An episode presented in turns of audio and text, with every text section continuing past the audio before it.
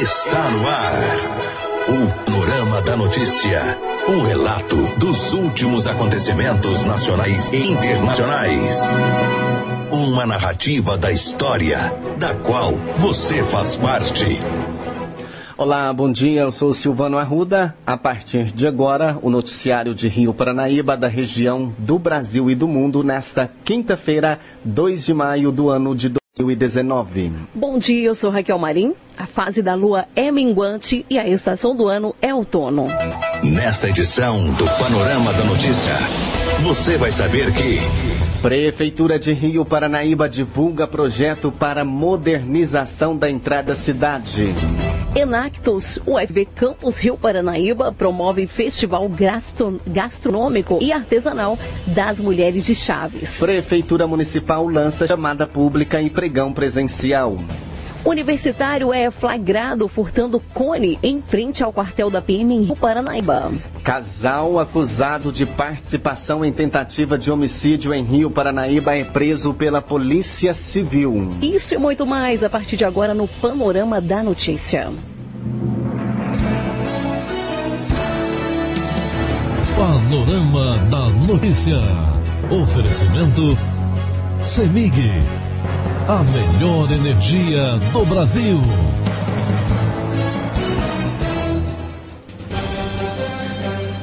Agora 10 horas e 32 minutos aqui em Rio Paranaíba e o prefeito de Rio Paranaíba, Valdemir Diógenes, apresentou a toda a população as imagens em 3D de como ficará a revitalização da entrada da cidade. Em mais alguns dias, a administração assinará a ordem de serviço das obras de implantação de duas rotatórias, recapeamento, pavimentação de calçadas e sinalização vertical e horizontal de toda a extensão da Avenida Rio Paranaíba, desde o posto do Geraldinho até o entroncamento da MG 230 sentido UFV. A obra em destaque visa melhorar a mobilidade da principal via de acesso a Rio Paranaíba, além de que uma sinalização adequada vai proporcionar maior segurança aos motoristas, bem como aos pedestres. Segundo o prefeito municipal, essa obra é muito importante, pois Rio Paranaíba merece uma entrada moderna, atraente e cheia de vida. O projeto de paisagismo será feito na entrada da cidade em parceria com o projeto chamado Rio Paranaíba Mais Verde da UFV Campus Rio Paranaíba. Essa matéria foi extraída da página oficial do prefeito Valdemir Diógenes. A polícia a serviço da comunidade. E na madrugada desta quarta-feira, no município de Rio Paranaíba, um universitário de 20 anos, natural da cidade de Taiboeiras, Minas Gerais, foi encaminhado para a delegacia da Polícia Civil de Patos de Minas após ser flagrado tentando furtar um cone em frente ao quartel da PM. Segundo o boletim de ocorrência, a policial que estava de serviço na sala de operações percebeu através de imagens de segurança o universitário Daniel dos Santos Silva pegando um cone em frente ao quartel e saiu correndo. De imediato, a policial solicitou o apoio de uma guarnição que efetuou a abordagem do suspeito. E em conversa com os militares, Daniel disse que estava retornando de uma festa e queria apenas alegrar os colegas com o cone. Diante dos fatos, Daniel dos Santos Silva, 20 anos, foi detido e encaminhado para a Delegacia de Polícia Civil de Patos de Minas. E a Polícia Civil de Minas Gerais prendeu em Rio Paranaíba um casal investigado por uma tentativa de homicídio no dia 6 de abril deste ano de 2019, no bairro Olhos d'Água, sendo eles Valdeir Alves da Silva e Adriele Nunes de Araújo. Eles possuem diversas passagens policiais, sendo uma delas por um homicídio praticado na cidade de Tiros. Um terceiro investigado que praticou também a ação delituosa continua foragido. Trata-se de David Washington Almeida Silva, que já responde por um latrocínio praticado na cidade de Rio Paranaíba. A vítima foi atingida por um tiro na região do cóccix e outro de raspão na cabeça. Após cair ao chão, os autores tentaram atirar novamente, porém a arma não funcionou. Eles começaram a agredir a vítima com chutes e pauladas na cabeça. Acreditando que a vítima estaria morta, os autores se evadiram do local. De imediato começaram as investigações que levaram à identificação dos autores e da motivação do crime. Um desacordo entre os autores e a vítima por causa de drogas. O delegado da polícia, doutor Bruno do Carmo Garcia, representou pela prisão preventiva dos investigados e após a expedição dos mandatos de prisão pelo Poder Judiciário, com parecer favorável do Ministério Público, a Polícia Civil continuou a investigação para localizar esses autores. Após receberem uma informação sobre a localização destes, policiais civis, com o apoio da Polícia Militar, deslocaram-se para cumprir a decisão judicial. Valdeira estava na esquina do endereço onde recebeu voz de prisão.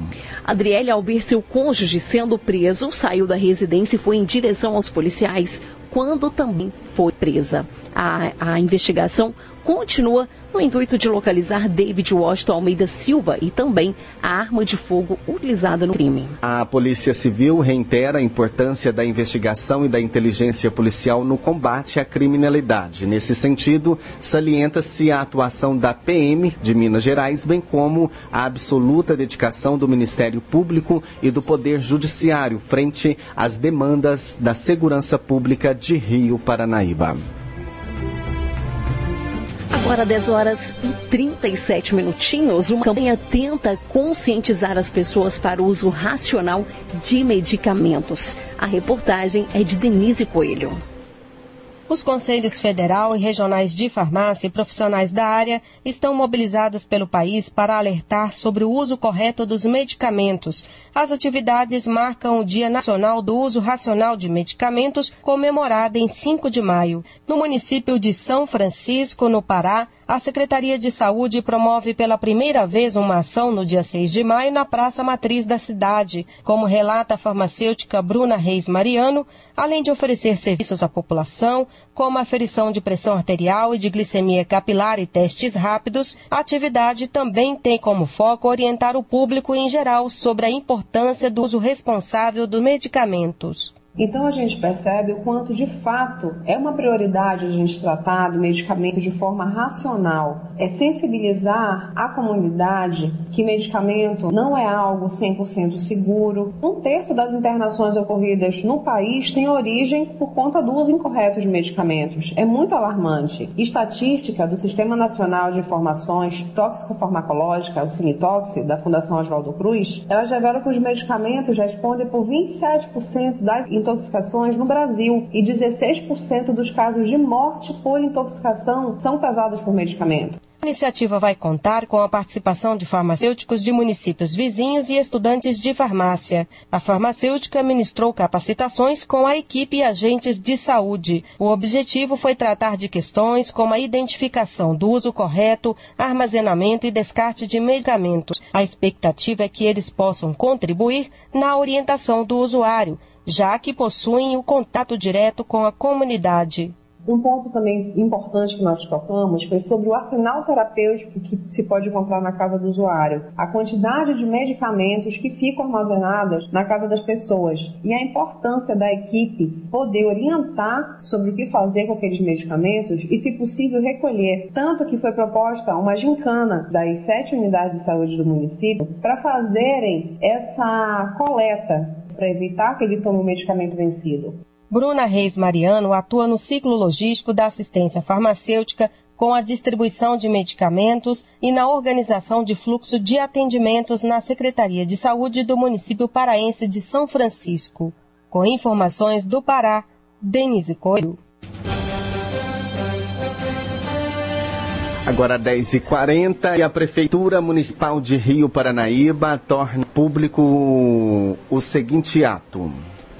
Chamada pública número 001/2019, objeto aquisição de gêneros alimentícios da agricultura familiar e do empreendedor familiar rural, destinado ao atendimento do Programa Nacional de Alimentação Escolar. Abertura 18 de 6 de 2019, às 12 horas e 30 minutos. Maiores informações podem ser obtidas através do e-mail licitaçãorioparanaíba.gmail.com. E a Prefeitura Municipal de Rio Paranaíba torna público também que fará é, os seguintes procedimentos licitatórios. Pregão presencial número 16 2019.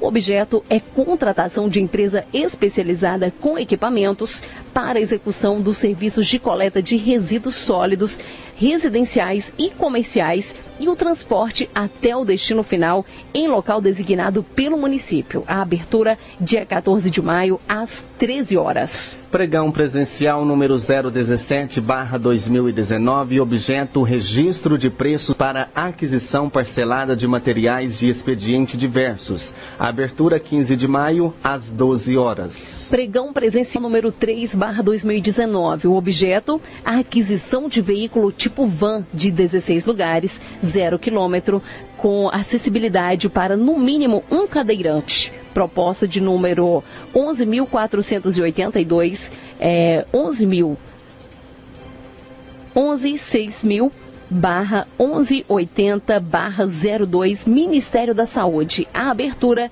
dia 14 de maio às 14 horas. Tomada de preço número 003 barra 2019, objeto contratação de empresa especializada em obras de construção e pavimentação de vias para execução de serviços na Avenida Rio Paranaíba. A abertura 17 de maio 2019 às 12 horas e 30 minutos. Maiores informações podem ser obtidas através do e-mail licitação gmail.com e vem aí a terceira edição do Festival Gastronômico e Artesanal das Mulheres de Chaves. O evento será realizado neste sábado, dia 4 de maio, a partir das 19 horas, na Praça da Igreja Matriz de Rio Paranaíba. Venha prestigiar e adquirir me os melhores produtos artesanais da região e conhecer um pouco mais da história das mulheres de Chaves.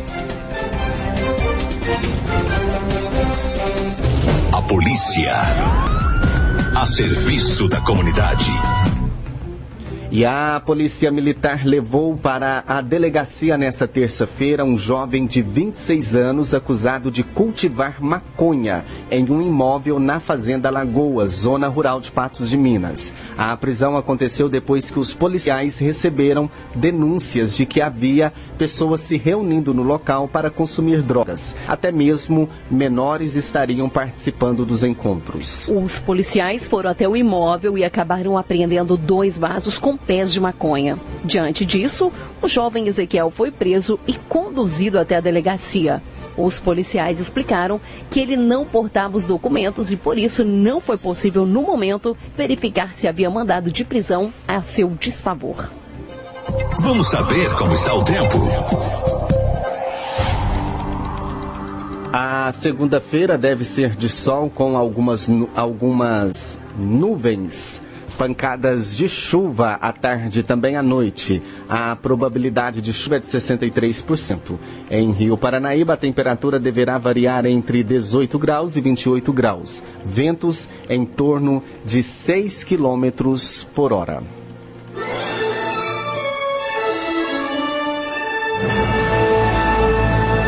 Após um pequeno intervalo, novas notícias. Trio é detido após assalto a posto de combustíveis em Araxá. Mulher morre com suspeita de dengue em Patos de Minas. E a aprovação da reforma é vista como essencial para evitar uma crise financeira como a da Argentina. Paranaíba. Retomamos para que você saiba o que está sendo notícia hoje. Agora 10h46. Três pessoas foram detidas após assalto a um posto de combustíveis na Avenida Amazonas, no bairro São Geraldo, em Araxá. Os criminosos levaram celulares e 300 reais do caixa do posto. Durante rastreamento, os militares abordaram um veículo com três pessoas dentro em atitude suspeita e dois adolescentes de 17 anos e um jovem de 20 anos foram identificados. Segundo a PM, um dos adolescentes e o rapaz teriam teriam sido os autores do assalto. O dinheiro roubado foi encontrado dentro do carro e a arma utilizada no assalto jogada em um matagal próximo ao local onde o trio foi abordado. Os suspeitos e os materiais apreendidos foram encaminhados para a delegacia. E uma mulher de 49 anos morreu com suspeita de dengue em Patos de Minas, na madrugada desta quarta-feira. A morte será investigada pela Secretaria de Estado de Saúde. Se confirmada, será a primeira morte por dengue, por dengue neste ano no município. Segundo a Secretaria de Saúde do município, a paciente procurou por atendimento com sintomas da doença. Após atendida, o quadro de saúde dela se agravou e a paciente precisou ser transferida para o hospital regional, porém morreu durante a madrugada. A Secretaria Municipal de Saúde não deu uma previsão de quando o exame que comprova a causa da morte por dengue grave deve ficar pronto. O prazo é de até 30 dias. Em Patos de Minas, segundo o boletim epidemiológico divulgado na última segunda-feira, já são 1.990 93 casos prováveis de dengue, deixando o município classificado com incidência muito alta da doença. Agora 10 horas e 49 minutinhos, você acompanha aqui pela Paranaíba FM 99.5, Panorama da Notícia. E a aprovação da reforma é vista como essencial para evitar uma crise financeira como a da Argentina. A reportagem é de Lúcia Missel. Demora do governo em avançar na reforma da Previdência, assim como as declarações contraditórias dentro do próprio Planalto sobre intervenção em preços e nas estatais, tem levado os mercados financeiros a emitir sinais de desconfiança em relação a Jair Bolsonaro. A aprovação da reforma ainda neste ano, carro-chefe da equipe econômica, é vista como a garantia de que o presidente vai continuar a contar com o apoio do empresariado, bancos e investidores essencial para que o país não volte a afundar na recessão e pudesse ser alvo de uma crise financeira, como ocorreu com a Argentina. O economista Carlos Vinogradi, professor associado da Paris School of Economics, avalia que nesse contexto a reforma da Previdência se tornou a condição necessária para o início de um processo sustentável de crescimento ao assegurar a estabilidade fiscal a longo prazo e viabilizar a retomada de investimentos em infraestrutura e outras carências. Teve, de alguma forma, uma subestimação da complexidade política da experiência Bolsonaro. Essa reforma virou um sinal central da capacidade de governo dessa administração. Ela parece sintetizar todos os elementos que mostrariam se a experiência Bolsonaro é capaz de atacar os problemas macroeconômicos do Brasil. O próprio governo já admite que o texto mais provável a ser adotado será desidratado em relação à proposta inicial do ministro Paulo Guedes, que previu uma economia de mais de um trilhão de reais com as mudanças nas aposentadorias. O economista Guilherme Melo, da Unicamp, considera que por mais que os mercados desaprovem o resultado final, não deixarão de apoiar o governo Bolsonaro. Então, eu acho que o mais provável é que se aprove essa reforma do regime de repartição e não a criação de um regime de capitalização. E a partir daí tem uma reação moderada, digamos assim, dos mercados, onde as condições de liquidez se mantêm mais ou menos parecidas, mas que essas mesmas condições têm se mostrado absolutamente insuficientes para puxar o crescimento. A única possibilidade do mercado pular fora, mesmo com esse cenário, é se tiver problema lá fora. Se tiver alguma turbulência externa, aí o mercado que já está mais ou menos, ah, tudo bem, entregou a reforma, mas não é exatamente, aí sim ele pula fora. No pior dos cenários, o de não aprovação da reforma ou de uma crise internacional, o que poderia ocorrer com a economia brasileira? Os dois analistas rejeitam a tese segundo a qual o país seria alvo de uma grave crise cambial causada pela fuga de capitais que provocariam a desvalorização do real. Atualmente, as incertezas contribuem para que a moeda brasileira se encontre num patamar baixo em relação à americana. Crise cambial, sim. Do ponto de vista, a gente vai virar uma Argentina? Não. Eu não, não tenho a menor dúvida de que o Brasil está muito, muito longe de virar uma Argentina. A gente tem, devido até à própria recessão, um cenário razoavelmente tranquilo em transações correntes, então a gente não precisa de tanto financiamento externo assim, e ao mesmo tempo a gente tem um cenário tranquilo, bastante como confortável de reservas internacionais. É uma herança que veio desde o governo Lula. Os 380 bilhões de reais de reservas cambiais brasileiras mantêm o país em segurança diante da possibilidade de um ataque especulativo. Vinograd considera que nesse aspecto Brasil e Argentina não têm nada a ver. Ele destaca a solidez e a força institucional do Banco Central Brasileiro. As duas economias têm alguns elementos em comum em termos de problemas de crescimento e das fontes do crescimento, problemas regulatórios, problemas microeconômicos, mas tem uma enorme diferença que é a posição de reserva do Banco Central. O Brasil é uma economia que já ganhou, nunca nunca está garantido, mas já ganhou uma grande parte da batalha contra a inflação. A Argentina ainda e de forma já enigmática para a história econômica não conseguiu resolver o problema da inflação e finalmente tem um elemento radicalmente diferente do ponto de vista macroeconômico, é a estrutura da dívida e o tamanho do mercado de capitais são muito diferentes entre os dois países. Vinograd ressalta ainda que a dolarização da economia do país vizinho inclui a dívida pública, o que gera uma alta vulnerabilidade da qual o Brasil está protegido. A Argentina, por sua vez, entra no segundo ano de recessão, em parte devido à demora da realização de ajustes fiscais aguardados pelos mercados. De Paris, Lúcia Miesel.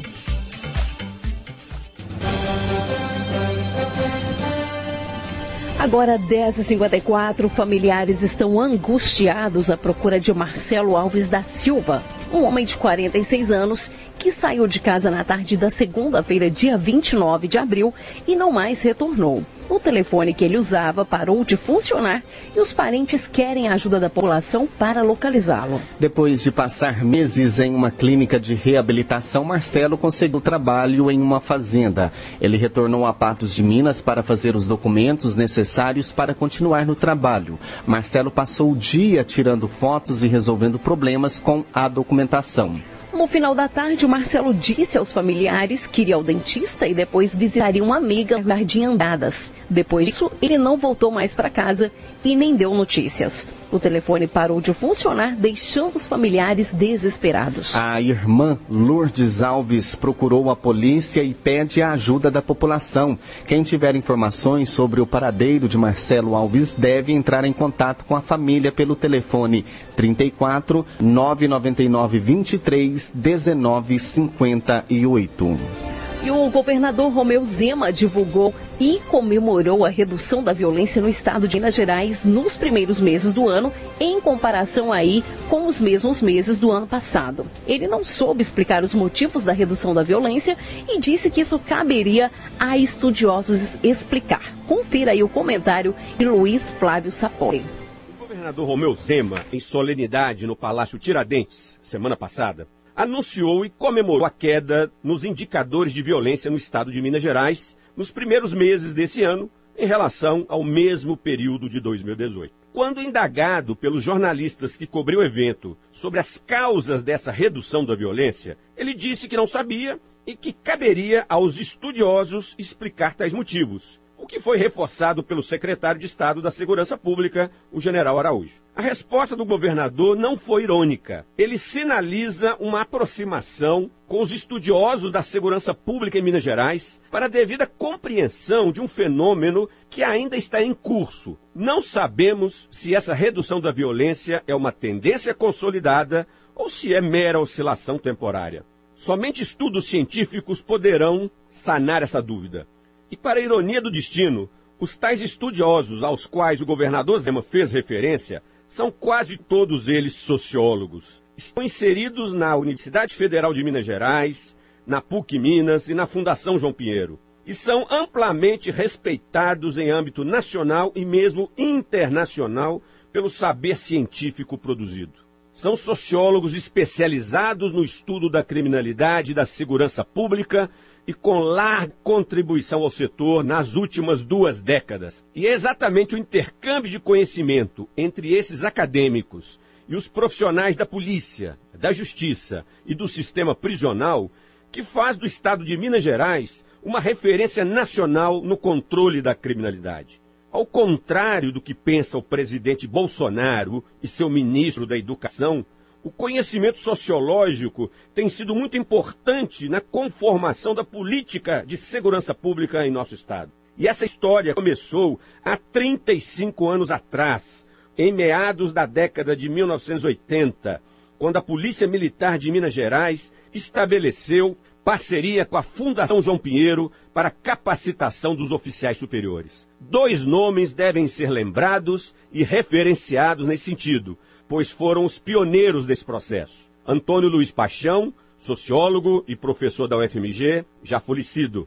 Coronel Klinger Almeida, oficial reformado da Polícia Militar de Minas Gerais, e ainda vivo. Digo tudo isso para mostrar para vocês como os tais estudiosos são importantes na busca de saídas e soluções para o problema da criminalidade. E tanto melhor quando o conhecimento sociológico é combinado com o conhecimento prático dos profissionais da segurança pública.